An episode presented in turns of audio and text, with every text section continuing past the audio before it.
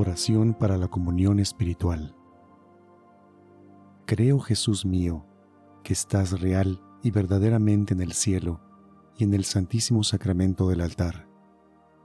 Te amo sobre todas las cosas y deseo vivamente recibirte dentro de mi alma, pero no pudiendo hacerlo ahora sacramentalmente, ven al menos espiritualmente a mi corazón, y como si ya te hubiese recibido, te abrazo y me uno del todo a ti. Señor, no permitas que jamás me aparte de ti. Amén.